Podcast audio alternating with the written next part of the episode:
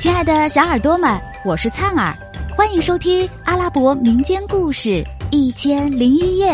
我们将进入一个奇妙梦幻的世界，用耳朵沉醉其中吧。第三百八十二集，却说阿里巴巴见马尔基纳结果了盖勒旺吉哈桑的命，大吃一惊，吼道。你这是干什么呀？我这一生可叫你毁掉了！不对，马尔基娜理直气壮的说道：“我的主人啊，我刺死这个家伙是为了救你的性命。如果你不相信，请解开他的外衣，便可发现他包藏的祸心了。”阿里巴巴上前一看，发现他贴身配着一把锋利的短剑。一时吓得目瞪口呆，哑口无言。这个卑鄙的家伙是你的死敌，马尔基娜说：“你仔细看看吧，他正是那个所谓的贩油商人，也就是那伙强盗的头子。他说不吃盐，这说明他贼心不死，存心谋害你。当你说他不吃有盐的菜肴时，我就起了疑心，而我第一眼看到他时。”便知道他不怀好意，是存心要害你的。现在事实证明，我的猜测是正确的。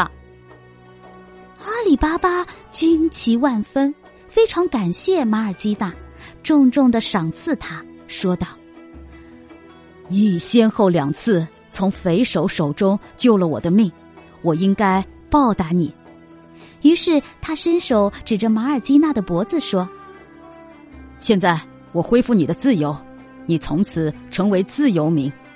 为了对你表示感谢，我愿为你主持婚事，把你许配给我的侄子，使你们成为恩爱夫妻。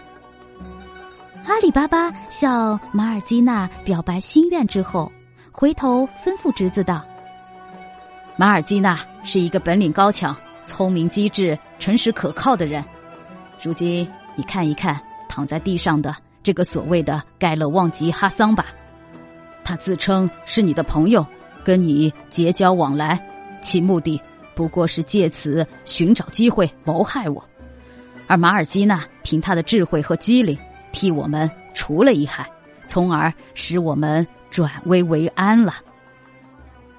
阿里巴巴高兴的看到侄子接受他的建议，愿意与美丽的马尔基娜结为夫妻。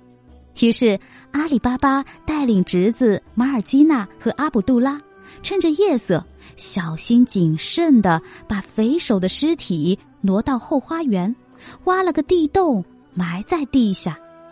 此后，他们全都守口如瓶，始终没让外人知道这件事情。阿里巴巴及其家人在经过精心准备后，选择了吉日。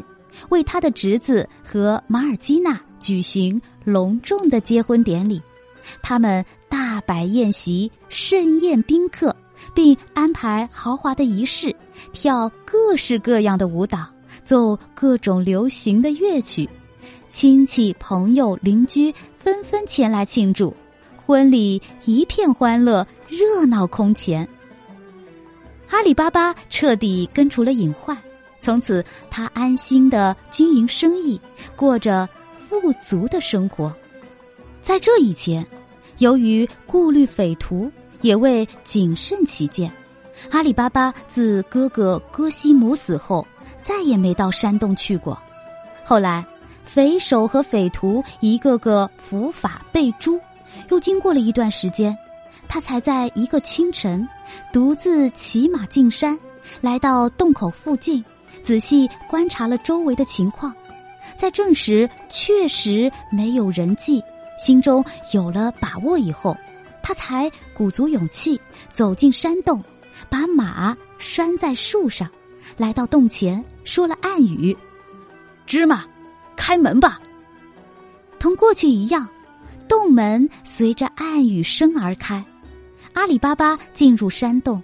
见所有的金银财宝依然存在，原封不动的堆积在那里，由此，他深信所有的强盗都完蛋了，也就是说，现在除了他自己外，没有一个人知道这宝窟的秘密了。于是他又装了一安袋金币，运往家中。后来，阿里巴巴把山中宝库的秘密告诉了他的儿子和孙子们，并教他们开关和进出山洞的方法，让他们代代相承，继续享受宝库中的无尽财富。就这样，阿里巴巴及其子孙后代一直过着极其富裕的生活。成为这座城市中最富有的人家。亲爱的小耳朵们，这集故事先讲到这儿啦，我们下集再见。